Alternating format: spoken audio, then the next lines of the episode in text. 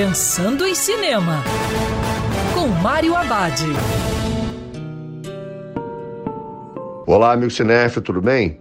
A dica de hoje para você curtir do seu sofá é Verônica, indicado para quem gosta de filmes sobre possessão. A trama acontece em Madrid em 1990. Lá conhecemos Verônica, uma jovem bonita e alegre de 15 anos. Como sua mãe é viúva e trabalha longas horas todos os dias, Verônica passa seus dias se revezando entre cuidados de três irmãos mais novos e as brincadeiras com seus amigos.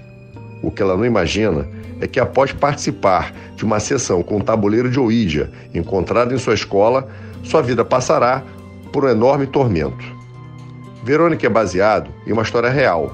É um terror com sustos e com tudo aquilo que o fã desse gênero gosta o diretor espanhol Paco Plaza faz referências a vários filmes do estilo, mas consegue ser original.